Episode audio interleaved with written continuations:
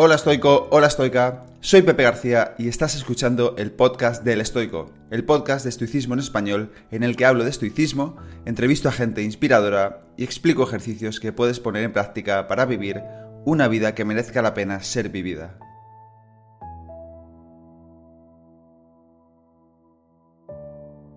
Bienvenido, bienvenida al episodio número 70 del podcast, episodio en el que voy a hablar de cómo los estoicos se enfrentaban a la idea de no creernos mejores que los demás, de mantener los pies en el suelo, de tratar de mantener la humildad, la sencillez, la austeridad, especialmente cuando se equivocaban, porque también veremos cómo algunos fracasaban en el intento y qué se decían cuando esto les ocurría. Antes de comenzar con el episodio, un mensaje del patrocinador del podcast, Paleobull. Paleobull es la alternativa más saludable que existe en el mercado frente a la cantidad de snacks altamente procesados que solemos encontrar. En Paleobull entienden la dieta como un modelo de nutrición y un estilo de vida basado en la evolución, y por eso se han centrado en fabricar barritas y otros suplementos con ingredientes 100% reales y saludables. Están deliciosos, a mí me encantan sus barritas y sobre todo su aislado de proteína panacea. En mi caso, que trabajo mucho con el ordenador y con el teléfono, me está ayudando especialmente su producto Focus, que ayuda a mejorar la concentración, y el Oniros, que me ayuda a dormir mejor, a descansar. Llevo ya tiempo consumiendo ambos, Focus y Oniros, y me están viniendo como anillo al dedo para estar concentrado y descansado a diario. Si haces un pedido en palebull.com e introduces el código El Estoico, todo junto, tal como lo escuchas, el nombre de este podcast, El Estoico, te llevarás un 10% de descuento en tu compra en Paleobull y a mí me ayudas a mantener vivo este podcast. De todas formas, te dejo toda esta información en los enlaces del episodio y ahora vamos al episodio de hoy. No te creas mejor que los demás. Qué tramposo es el ego. Cuánto cuidado debemos tener con él. Hay que prestarle atención constantemente. Qué fácil es creerte superior a los demás cuando te va bien, cuando te salen las cosas en un proyecto, cuando la vida parece que va a cuesta abajo, cuando da sus frutos todo aquello por lo que habías apostado. Y justo en esos momentos es cuando más debemos tener el ego a raya. A los estoicos, por supuesto, también les ocurría lo mismo. Eran seres humanos como cualquiera de nosotros. Y a pesar de tener vidas muy duras, lo cierto es que tanto Séneca como Marco Aurelio ostentaron cargos de gran importancia social con las comodidades y halagos que ello conllevaba.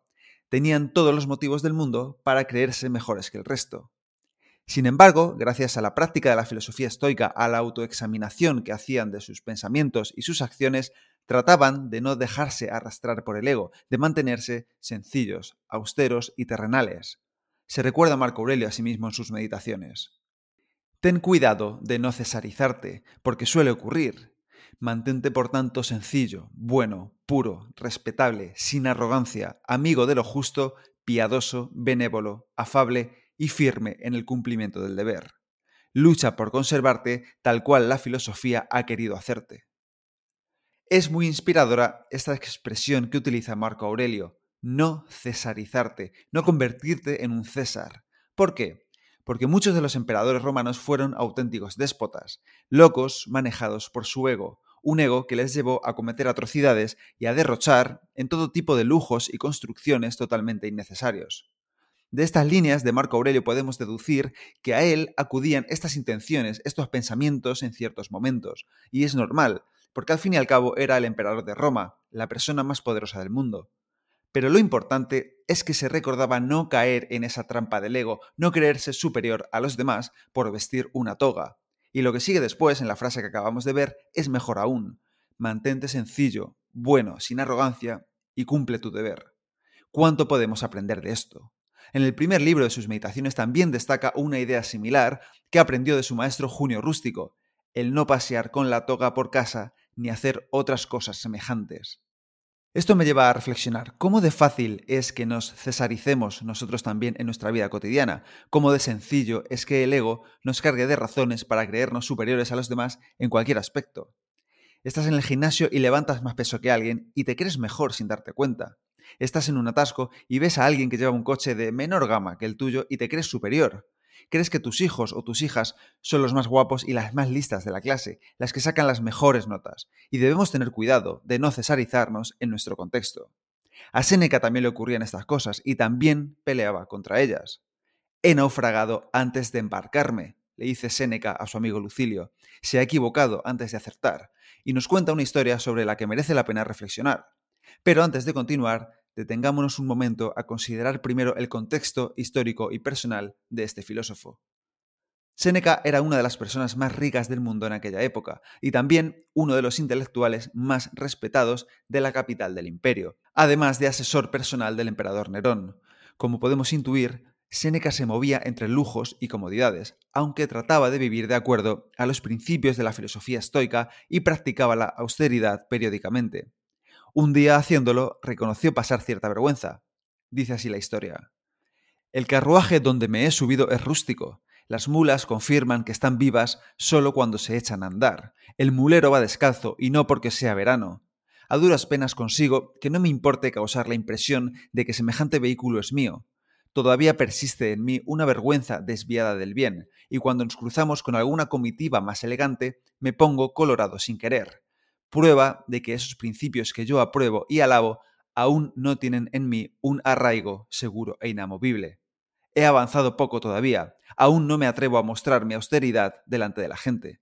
Sigo teniendo en cuenta la opinión de otros viajeros. Séneca nos está reconociendo que, aunque aprueba y alaba los principios del estoicismo, le da cierta vergüenza que la gente le vea en un carruaje humilde. Su ego está ahí, recordándole que es extremadamente rico y que en el fondo le importa lo que piensen los demás cuando le ven montado en aquel transporte, sabiendo que podría permitirse de sobra otro mucho más lujoso y elegante. Al propio Séneca le importaba qué pensaban los demás sobre él, a pesar de saber que esa opinión no estaba bajo su control. Reconoce ponerse colorado sin querer y también que los principios del estoicismo no están completamente arraigados en él. Recordemos que escribió estas líneas, las cartas a Lucilio, en la última etapa de su vida, por lo que podemos confirmar que no es sencillo afianzar los valores estoicos. Séneca llevaba toda una vida haciéndolo y aún así considera que ha avanzado poco. Pero lo importante de aquí no es eso, sino que a pesar de ello, como hacía Marco Aurelio, se esforzaba por seguir y practicar los principios del estoicismo a diario, soportando vergüenzas e incomodidades de forma voluntaria. Desde mi punto de vista, es importante considerar el mérito que tiene que una persona millonaria haga estas prácticas, porque sin tener ninguna necesidad de hacerlo, se obligaba a entrenarse en ello. Recibo a diario muchos mensajes de personas que me cuentan que les cuesta mantener en el tiempo la práctica del estoicismo, Después de tres o cuatro días me dicen lo abandono y me castigo por ello. Y confieso que a mí también me ocurre, y no es nada sencillo. Sin embargo, siempre me obligo a intentarlo una y otra vez, a seguir en ello, porque es la mejor forma que conozco hasta ahora, a día de hoy, de vivir una buena vida. Somos humanos, no somos máquinas, y es normal que nos equivoquemos, que nos cesaricemos de vez en cuando, que nos dejemos llevar por el ego cuando las cosas no salen bien. Pensamos que lo más importante es actuar siempre a la perfección y tendemos a castigarnos y criticarnos cuando no somos capaces de hacerlo. Y no nos damos cuenta de que lo que verdaderamente fortalece y marca nuestro carácter no es no equivocarse, sino volver a intentarlo cuando hemos fallado. Ahí es donde vemos quiénes somos en realidad. Dice Marco Aurelio, no te disgustes, ni desfallezcas, ni te impacientes si no te resulta siempre factible actuar de acuerdo a tus rectos principios. Por el contrario, cuando has sido rechazado, reemprende la tarea con renovado ímpetu y date por satisfecho si la mayor parte de tus acciones son bastante más humanas. Aunque a veces nos equivoquemos, aunque a veces nos arrastre nuestro ego, debemos contentarnos si estamos mejorando, si cada día nos estamos acercando a ese ideal estoico. Debemos seguir intentándolo, siendo amables y sin castigarnos cuando nos equivoquemos, porque sólo así mejoraremos en la práctica del estoicismo. No nos convirtamos en césares, no nos creamos superiores a nadie. Mantengamos los pies en el suelo tratando de actuar lo mejor que sepamos, con humildad, con sencillez y con austeridad, tal y como trataban de hacer Séneca y Marco Aurelio. Y hasta aquí el episodio de hoy. Espero que te haya gustado y que lo pongas en práctica. Si quieres ayudarme a que el podcast siga creciendo y pueda ayudar a más gente, te animo a suscribirte y recomendarlo en la plataforma de podcast que utilices, en redes sociales o mejor aún, a tus amigos.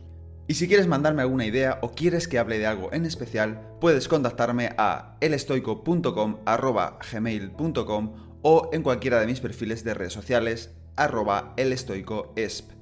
Nada más por hoy, muchísimas gracias por estar ahí y hasta la próxima.